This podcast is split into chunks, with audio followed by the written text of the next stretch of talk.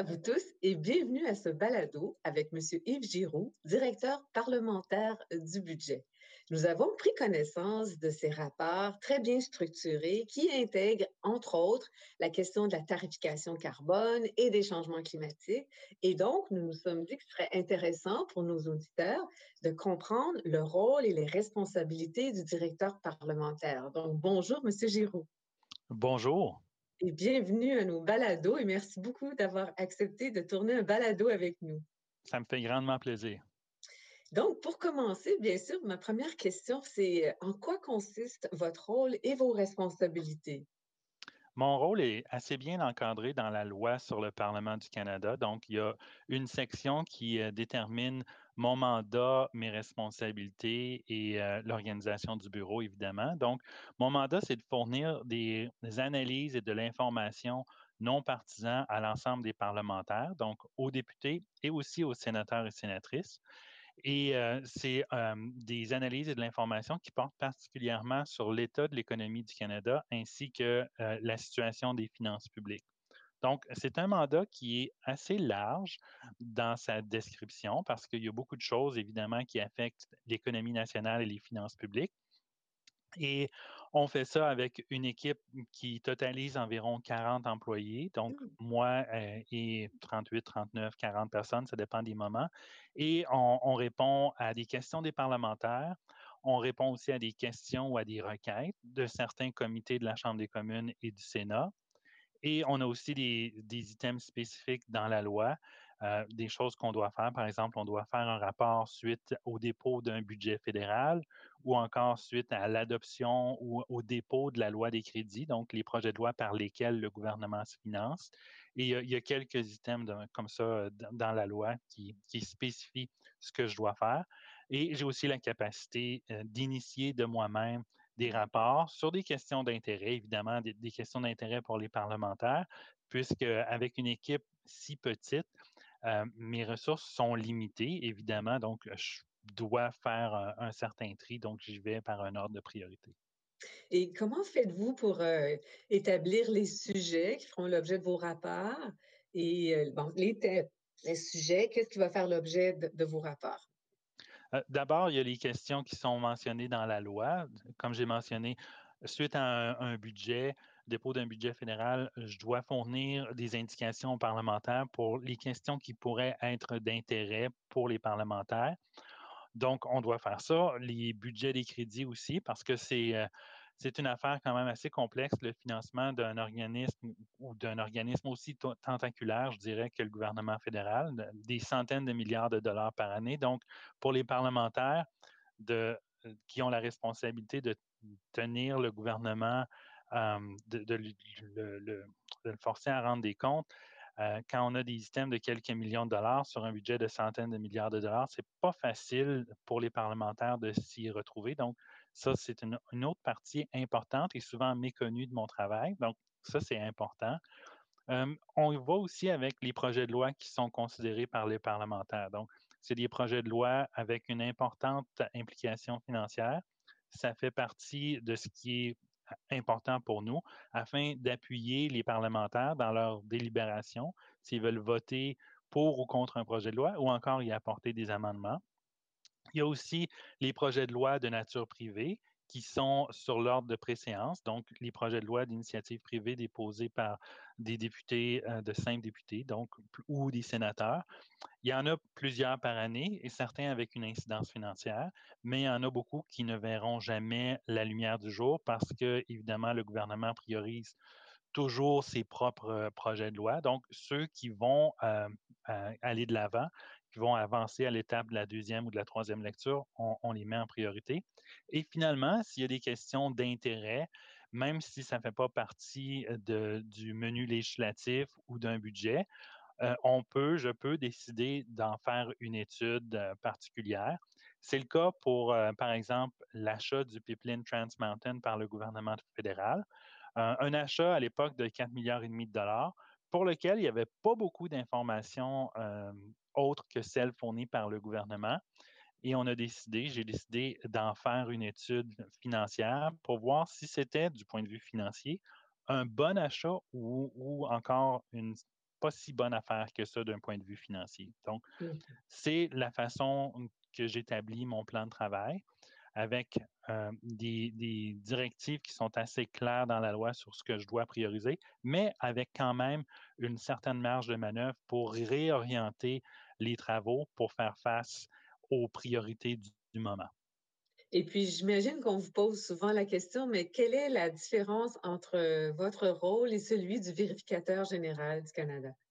C'est une très bonne question et on me la pose de temps en temps ou des fois, on ne me la pose pas, mais on, on hésite un peu à, à, à, me la poser parce que la différence peut ne pas toujours être évidente pour certains, certains, euh, certains joueurs, certaines personnes qui ne sont pas familières avec euh, les coulisses euh, de ce qui se passe dans la grosse machine gouvernementale à Ottawa. Donc, pour résumer, la vérificatrice générale a un mandat de faire des vérifications ex post. Donc, après coup, euh, son mandat est de vérifier est-ce que les fonds ont été bien administrés, est-ce qu'un programme a donné les résultats qu'il devait donner ou encore est-ce que les fonds ont été bien dépensés. Mon mandat, de l'autre côté, consiste à prévoir combien une initiative va coûter une fois qu'elle aura été mise en place, si jamais elle est mise en place. Est-ce que un, un, actif comme le pipeline Trans Mountain, par exemple, va ultimement générer des profits ou des pertes pour le gouvernement une fois qu'il aura été construit et une fois qu'il sera en opération. Donc, pour simplifier, on pourrait dire que mon mandat est plutôt prospectif, donc mm -hmm. d'anticiper les coûts ou les impacts sur les finances publiques ou l'économie des initiatives qui sont présentement en train d'être débattues ou considérées par le gouvernement. Tandis que le mandat de la vérificatrice générale consiste plutôt à regarder ce qui s'est bien passé ou ce qui a mal tourné dans le passé. Donc, on a des mandats qui sont complémentaires, mais différents, et on collabore, les deux bureaux collaborent bien. Par exemple, il y a quelques années, on, on s'est fait demander par des comités de regarder le programme d'infrastructure du gouvernement fédéral, un programme de plus, plus de 100 milliards de dollars. Est-ce que ça progressait bien? Euh, donc, on a fait cette étude-là, on a colligé beaucoup de données.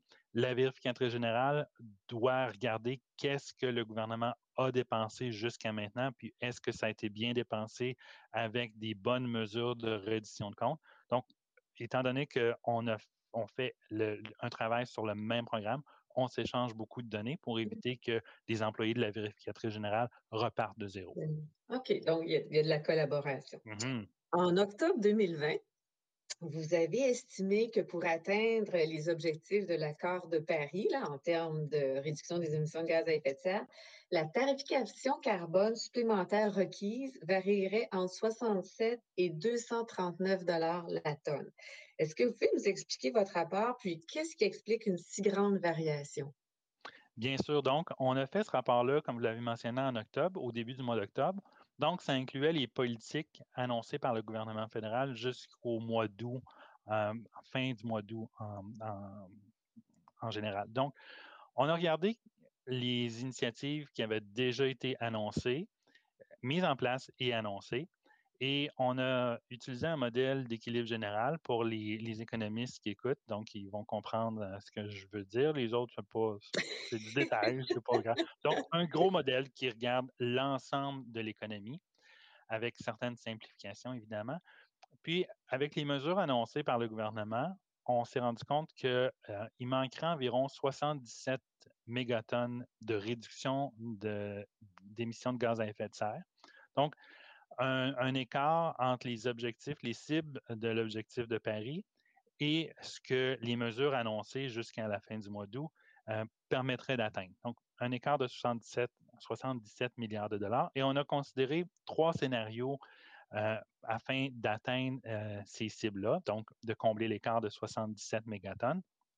D'abord, une tarification générale du carbone qui s'appliquerait à l'ensemble de l'économie, donc les ménages, les entreprises, etc.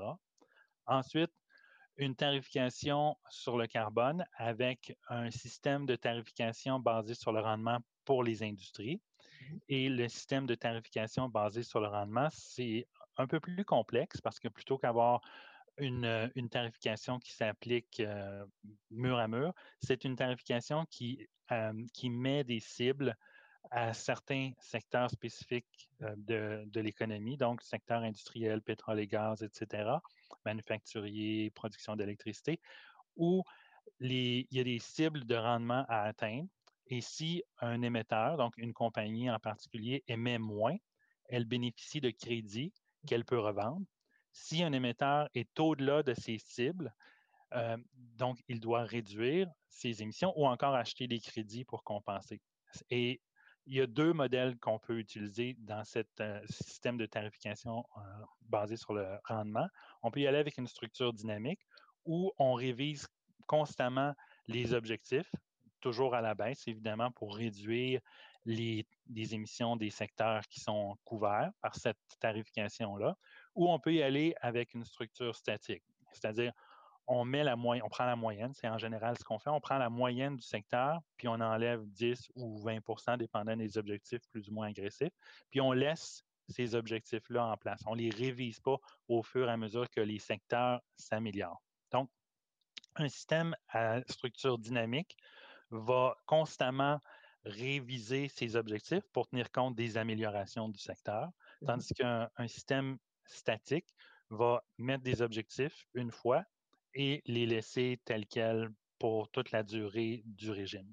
C'est ce qui explique les, différents, différentes tarifications du carbone euh, auxquelles on arrive quand on considère ces trois différents modèles. Donc, si on fait un système, de tarification générale du carbone, c'est-à-dire une tonne de carbone émise coûte le même prix pour tout le monde, donc 67 dollars additionnels en su du 50 la tonne qui devrait être en vigueur en 2022. Mmh si on y va avec un système de tarification à structure dynamique, les incitatifs sont forts pour que les entreprises et les grands émetteurs réduisent euh, constamment leurs émissions. Donc, il y a toujours une, pression sur les, les émetteurs pour qu'ils réduisent parce qu'on regarde la moyenne du secteur, on le révise, on révise ça à chaque année ou aux deux ans ou aux six mois, peu importe euh, le modèle qu'on choisit, la fréquence de mise à jour. Et donc, au fur et à mesure que, par exemple, le, secteur de la production de pétrole ou la génération d'électricité ou encore le secteur, je ne sais pas, de la gestion des déchets améliore son bilan environnemental, ben, la moyenne baisse et ça force les entreprises à être constamment plus, euh, plus innovatrice. Donc, dans ce cas-là, la tarification supplémentaire du carbone est à 81 la tonne de CO2 émise en 2030. Si on y va avec un secteur à euh, une, structure dynamique, on regarde les émissions des, grands émetteurs aujourd'hui ou, en 2022 ou en 2023, peu importe, on met, euh, on fixe euh, on regarde, on prend un, instantané à une certaine date et on dit voici, on vous enlève 10 ou 20% et c'est la cible euh, que vous devez atteindre. Donc, c'est beaucoup moins contraignant pour les grands émetteurs. Ils ont une réduction à, atteindre qui est beaucoup moins contraignante. Et une fois qu'ils ont atteint cet objectif-là, ils n'ont plus à faire d'efforts additionnels. Mmh Ce qui fait en sorte que le poids de la réduction des émissions de gaz à effet de serre est reporté sur l'ensemble des autres secteurs. Mmh Et ça fait en sorte que pour ces émetteurs-là, le prix de la tonne de carbone est beaucoup plus élevé pour le, reste de l'économie, donc 239 dollars additionnels au-delà des 50 euh, dollars la tonne qui sont déjà prévus pour 2022. Je dois dire aussi que dans le système de tarification fondé sur le rendement, on exempte une bonne partie des émissions des grands émetteurs. Donc, c'est les émissions qui sont euh, supplémentaires qui doivent être, euh, qui doivent être euh, payées ou compensées, exactement. Ce qui fait en sorte qu'une structure statique reporte le fardeau sur l'ensemble des autres secteurs, tandis qu'une structure dynamique fait en sorte que l'ensemble des secteurs sont mis à contribution, bien qu'on protège une bonne part des émissions des grands émetteurs. Et l'objectif d'un tel secteur, basé sur le rendement, c'est de protéger des secteurs qui sont exposés au, euh, commerce, international. Exactement. Puis, est-ce que vous, vous diriez, en ce moment, nous sommes dans un contexte dynamique? Euh, je ne crois pas que le gouvernement a encore annoncé ses couleurs là-dessus. Euh, peut-être qu'il l'a annoncé lorsque le plan vert ou le, plan de réduction des gaz à effet de serre a été annoncé à la fin de 2022, mais j'avoue que depuis 2020. 2020, pardon, oui. Oui, non, ça va, ça va. Depuis que, que j'ai publié ce rapport-là en octobre, mon attention s'est portée presque exclusivement sur toutes les mesures de la COVID-19. Mmh Donc, je n'ai pas pu considérer autant que j'aurais souhaité les impacts euh, de, l'annonce du gouvernement à, la fin de 2020 sur euh, euh, le, plan du gouvernement après le, 50 la tonne. OK, parfait. Donc, bien, c'est ce que je, me suis dit parce qu'on a vu effectivement que vous aviez fait beaucoup de choses sur, dans le contexte de la, la pandémie, puis on va y revenir tantôt, que je voudrais vous entendre? Euh, comme vous le savez, au Québec, nous avons un système de plafonnement et d'échange de droits d'émission de gaz à effet de serre, en vertu duquel l'argent qui est investi ou l'argent qui est dépensé par euh, les grands émetteurs est investi en réduction d'émissions de gaz à effet de serre, alors que la tarification carbone fédérale, hein, en vertu de la loi sur euh, la tarification de la pollution par le carbone, euh, les recettes sont directement retournées aux Canadiens au moyen de ce qu'on appelle l'incitatif à agir pour le climat. Est-ce que vous avez un avis sur les avantages de l'un et de l'autre ou les désavantages? Bien, un avis, euh, je ne peux pas me prononcer évidemment sur le mérite d'une politique plutôt que celui d'une autre, parce que mon rôle est de rester complètement non partisan et neutre, mais euh, ça, ça se résume à, des préférences politiques, les préférences euh, des électeurs dans les diverses juridictions. Et c'est une approche différente. L'approche du Québec est un peu plus interventionniste. Donc, on collecte évidemment les redevances pour les émissions, puis on les réinvestit dans des mesures qui visent à réduire l'impact environnemental de certains autres secteurs. Donc, comme je l'ai mentionné, c'est une approche qui est plus interventionniste les gens paient euh, le carbone pour les émissions de carbone, directement ou indirectement, de façon plus ou moins transparente, et le gouvernement utilise ces fonds-là euh, pour améliorer le bilan, le bilan carbone de la province. Tandis que dans le régime fédéral, donc pour les provinces qui, qui tombent sous le régime fédéral, l'approche politique en a été une de oui, ça va coûter plus cher pour les personnes, les entreprises qui utilisent euh, des fossiles, carburants fossiles, pardon. Mais d'un autre côté, si vous vous comportez de façon euh, altruiste ou, plutôt euh, responsable. Responsable, merci. Vous allez recevoir plus d'argent que ce que vous payez avec cette redevance, puisque si votre empreinte carbone est plus faible, vous allez payer moins et vous allez recevoir les fonds que les, autres, ceux qui, consomment beaucoup plus de combustibles fossiles vont payer. Donc, c'est une approche qu'on estime qui, va probablement induire des changements de comportement. Donc, c'est une approche un peu plus libre marché d'une certaine façon plutôt qu'une approche interventionniste. Les deux ont des avantages, les deux ont des inconvénients. Beaucoup de critiques sur la taxe sur le carbone, beaucoup de scepticisme aussi concernant l'incitatif c'est quelque chose qui est moins facile à expliquer parce que beaucoup de gens pensent que les rabais vont être directement reliés à la consommation, aux émissions de carbone de chaque mmh individu ou de chaque, de chaque ménage. Donc, quand le gouvernement mentionne ces choses-là, on voit beaucoup de commentaires très sceptiques sur les réseaux sociaux. Ça donne quoi de m'envoyer un chèque? Pour me rembourser ce que j'ai payé, alors que ce n'est pas, pas l'objectif, c'est pas l'objectif, en tout cas, ce n'est pas le mécanisme en tant que tel on ne vous rembourse pas ce que vous avez payé, on redistribue également ce qui a été payé par l'ensemble. Donc, il y a un incitatif à réduire ces émissions de gaz à effet de serre parce que le montant du chèque que vous recevez n'est pas directement relié à vos émissions en tant que ménage ou individu. Mais il y a encore beaucoup de confusion là-dessus. Donc, un des désavantages du régime fédéral, c'est peut-être qu'il est un peu plus difficile à comprendre mmh pour les, certains, certaines personnes qui pensent que le chèque est directement relié à leurs propres émissions, alors que ce n'est pas le cas. Merci d'avoir clarifié, effectivement, parce qu'il y a beaucoup de confusion à ce sujet. C'est une belle explication. Ma prochaine question porte sur euh, le pipeline Trans Mountain. Vous avez mis à jour votre rapport là, en 2020 sur ce pipeline. Puis vous écriviez la décision prise par le gouvernement du Canada d'acquérir, d'agrandir, d'exploiter, puis d'un jour céder les actifs du réseau de pipeline Trans Mountain demeure profitable. Toutefois, la profitabilité des actifs dépend fortement de la position du gouvernement fédéral à l'égard du climat et du taux d'utilisation de la capacité du pipeline. Est-ce qu'avec, euh, par exemple, la publication du plan climatique renforcé au mois de décembre, est-ce que vous, euh, votre, euh, votre position est la même par rapport à ce que vous aviez émis comme avis là, par rapport à ce pipeline? Oui, je suis encore d'avis que la position future du gouvernement du Canada concernant les émissions de gaz à effet de serre au pays et en particulier dans le secteur pétrolier et gazier va avoir un impact important sur la profitabilité du pipeline.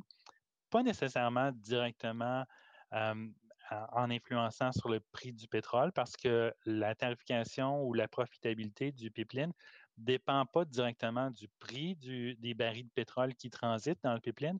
Les tarifs sont plutôt fixés par baril de pétrole. Donc, c'est un tarif, c'est comme un péage mmh sur une autoroute. Donc, le péage ne dépend pas de la valeur de la voiture. Le péage sur une autoroute, quand il y en avait, c'était le même prix pour euh, une voiture usagée, une vieille voiture ou une voiture récente de luxe. C'est un peu la même chose dans le pipeline. Mais la différence que le prix du carbone et la tarification du carbone ainsi que le prix du baril de pétrole va avoir, c'est sur la production.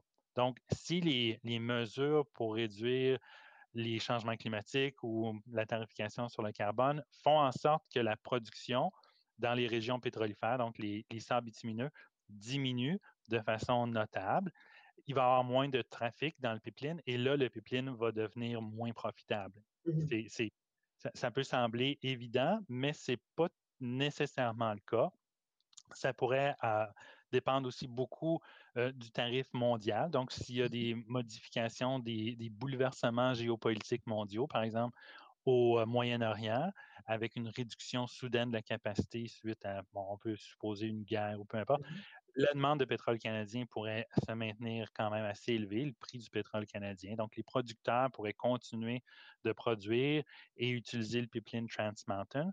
D'un autre côté, si l'économie mondiale se dirige davantage vers une décarbonisation et à un rythme plus rapide, la demande en pétrole pourrait baisser de façon significative tout au long de la vie, la vie utile du pipeline.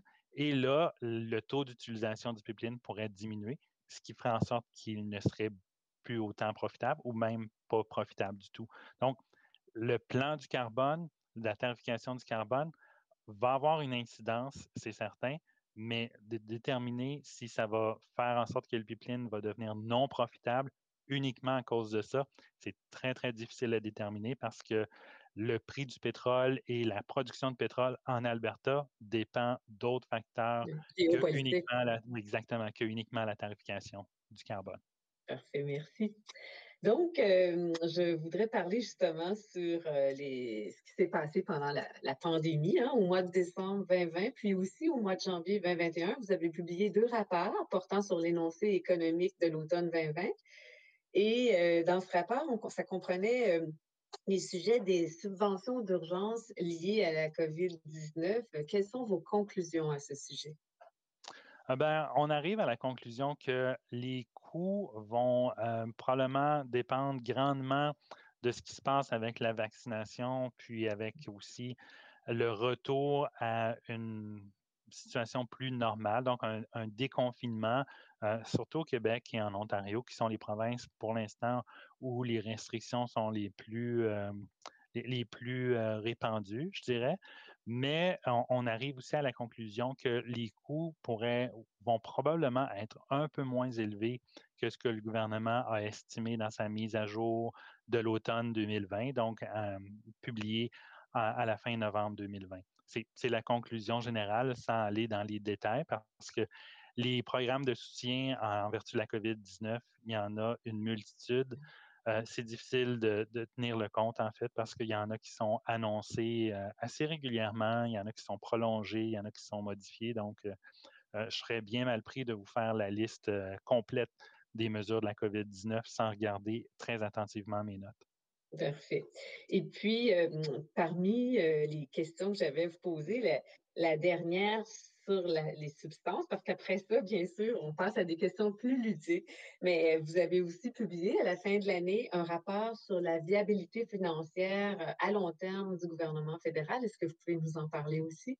Bien sûr, ça fait partie des rapports qu'on publie régulièrement parce qu'il n'y a pas beaucoup de sources d'informations là-dessus, euh, du moins pas de sources d'informations non partisanes. Certains, certains euh, gouvernements ont publié ça de façon épisodique. Donc, on regarde à la viabilité financière sur une longue période, une période de 75 ans, et on définit la viabilité financière comme une dette par rapport au PIB qui ne va pas en croissant constamment. Donc, un ratio dette-PIB qui est stable ou qui décline, c'est quelque chose de viable. Et on, considère la viabilité financière en tenant compte des politiques, euh, politiques publiques et des législations existantes. Donc, c'est un, portrait dans, l'avenir si les gouvernements mettaient euh, les finances publiques sur autopilote. Donc, on ne mmh modifie pas les paramètres principaux de l'impôt sur le revenu, de la péréquation des transferts fédéraux provinciaux. On le fait en février. Le timing était malencontreux. C'était juste avant qu'une pandémie nous frappe. On ne le savait évidemment pas à ce moment-là. Et ça montrait que le gouvernement fédéral est viable à long terme avec les politiques publiques qui étaient en vigueur à ce moment-là euh, pour les 75 prochaines années. On, arrivait à la conclusion aussi que les provinces, en tant que bloc, entité, n'étaient pas viables à long terme en raison des changements démographiques et des pressions sur les systèmes de santé principalement. On le voit encore plus. Avec des disparités euh, parmi les provinces et les territoires, le Québec viable, la Nouvelle-Écosse viable à long terme, d'autres euh, juridictions comme le Manitoba, Terre-Neuve et Labrador, pas viables du tout à long terme. Et dans ces deux cas-là, c'est en raison de l'impact des, euh, des transferts fédéraux, la mmh législation actuelle fait en sorte que ces provinces-là, dans le moyen et le long terme, vont être désavantagées en matière de transferts fédéraux. Donc, la pandémie nous a frappés. On a eu beaucoup de questions. Est-ce que le gouvernement fédéral est encore viable à long, terme avec les dépenses massives qui ont été encourues? Donc, on a fait une mise à jour de notre rapport sur la viabilité financière. On s'est rendu compte que la viabilité financière du gouvernement fédéral était toujours là, mais la marge de manœuvre était réduite significativement. Et ça vient du fait qu'on suppose évidemment que les soutiens euh, sans précédent reliés à la COVID-19 sont ponctuels et vont expirer au fur et à mesure que la situation revient à la normale. Euh, peu importe ce que la normale va être. Oui, c'est ça. Avec le vaccin, on a espoir que la situation revienne à la normale. Et c'est dû au fait qu'un choc, bien que ce soit un choc important de nature temporaire, a moins d'impact qu'un changement permanent qui se perpétue dans le temps. Et euh, ce qui favorise la viabilité financière du gouvernement fédéral euh, de façon conceptuelle, c'est que la majorité de ses dépenses sont contraintes par la législation. Donc, mmh. les transferts aux provinces, c'est limité par la croissance du PIB de façon générale. Euh, les autres grosses dépenses, transfert aux personnes, sécurité de la vieillesse, oui, c'est en bonne partie dû ou, euh, euh, c'est en bonne partie j'ai juste le driver en anglais, c'est juste diriger ou mener ou dû à la croissance de la population de cette tranche d'âge-là, mais la croissance des paiements est limitée à l'indice de l'inflation, donc l'indice des prêts à la consommation. Donc, il y a une bonne contrainte sur la majeure partie des les gros, les gros postes de dépenses du gouvernement fédéral, alors que les provinces, on arrive à la conclusion que suite à la pandémie, les provinces sont toujours en tant que bloc non viables financièrement dans le long terme. Évidemment, le choc sur leur dette euh, accroît un peu la pression sur leurs finances publiques, mais ils continuent de subir les mêmes pressions financières en raison du vieillissement de la population. Donc, mmh. le, le, facteur qui contribue le plus à la viabilité ou non-viabilité financière des provinces, c'est le vieillissement de la population et la pression que ça va mettre sur les soins de santé parce qu'une personne euh, vieillissante, en moyenne, coûte beaucoup plus cher en termes de soins de santé qu'une personne plus jeune, c'est évident. Euh, donc, les pressions sur les dépenses des provinces vont être beaucoup plus importantes que les pressions sur les dépenses du gouvernement fédéral, qui, elles, sont contraintes par euh, la croissance du PIB. Donc, c'est en gros ce qui explique le fait que les provinces sont non viables financièrement, mais que le, le fédéral pardon, et viable à long terme. Donc, ce qu'il faut espérer, puis je vais vous faire sourire, c'est que pendant la pandémie, on assiste à un boom, un boom de natalité. Hein. Alors, ça pourrait peut-être aider les, provinces éventuellement. oui. Mais on se, fait, dire ça, il y a beaucoup de femmes enceintes en ce moment.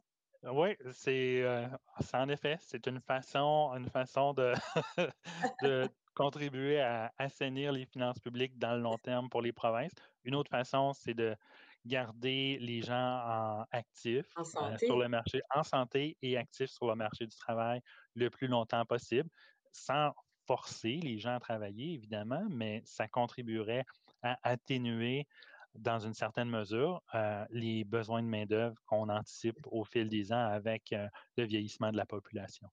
C'est très intéressant. Alors, comme je disais aux auditeurs au départ, vous voyez à quel point on apprend parce qu'on ne connaissait pas bien le rôle euh, du directeur parlementaire. Et puis, nous continuons avec des questions plus ludiques où euh, nous posons toujours euh, comme question quel est le mot que vous préférez le plus dans le vocabulaire du développement durable?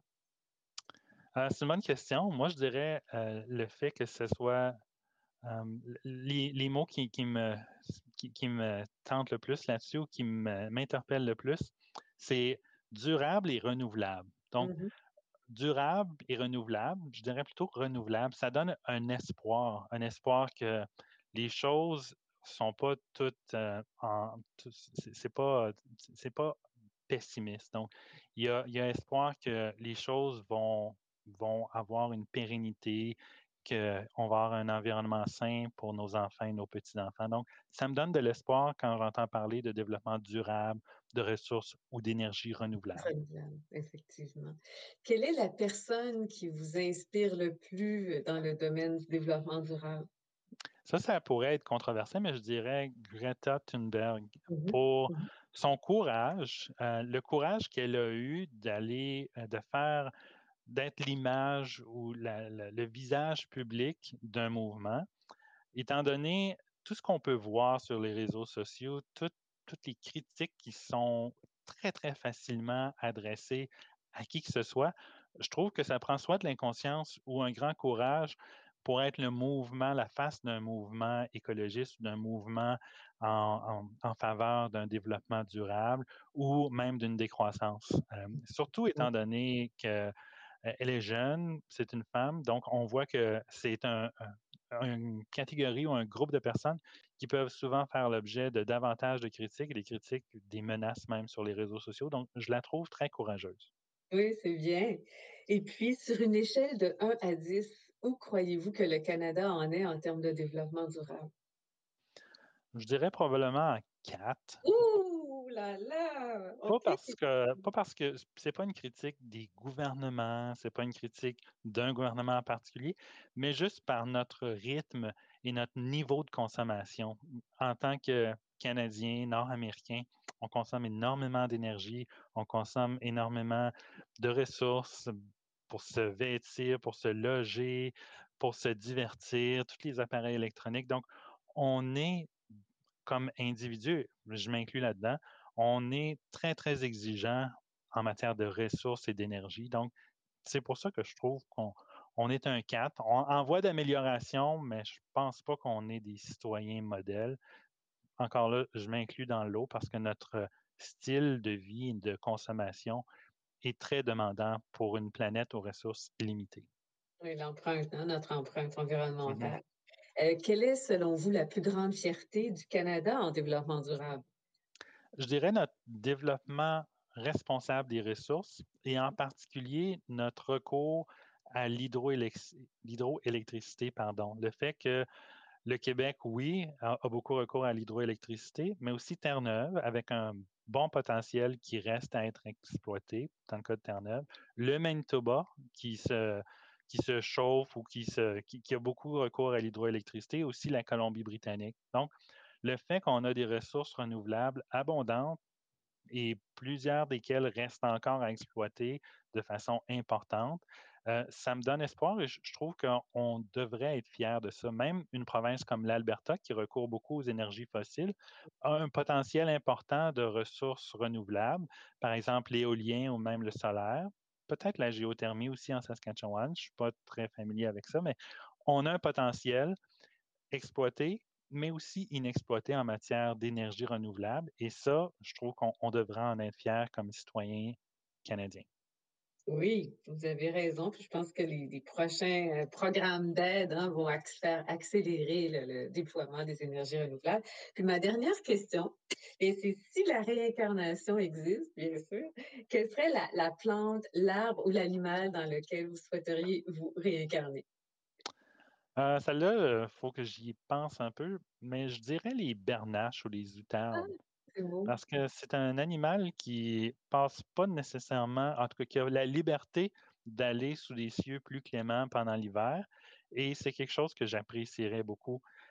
J'avoue que ça me manque un peu en temps de pandémie de ne pas être ou de ne pas avoir la possibilité de passer quelques jours sous des cieux plus cléments au pire de l'hiver. Donc, oui, de vous envoler.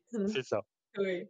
Écoutez, c'était vraiment intéressant. Nous avons appris beaucoup. Je vous remercie beaucoup. Puis on va continuer à vous lire parce que vos rapports sont très bien structurés. Alors, merci de contribuer à, notre connaissance de, divers enjeux. C'est très apprécié. Et puis, je continue de faire attention à vous. Merci beaucoup. J'apprécie beaucoup ces bons mots et au nom de toute l'équipe qui me soutient, merci beaucoup. Merci. Au revoir. Merci à vous tous, chers auditeurs.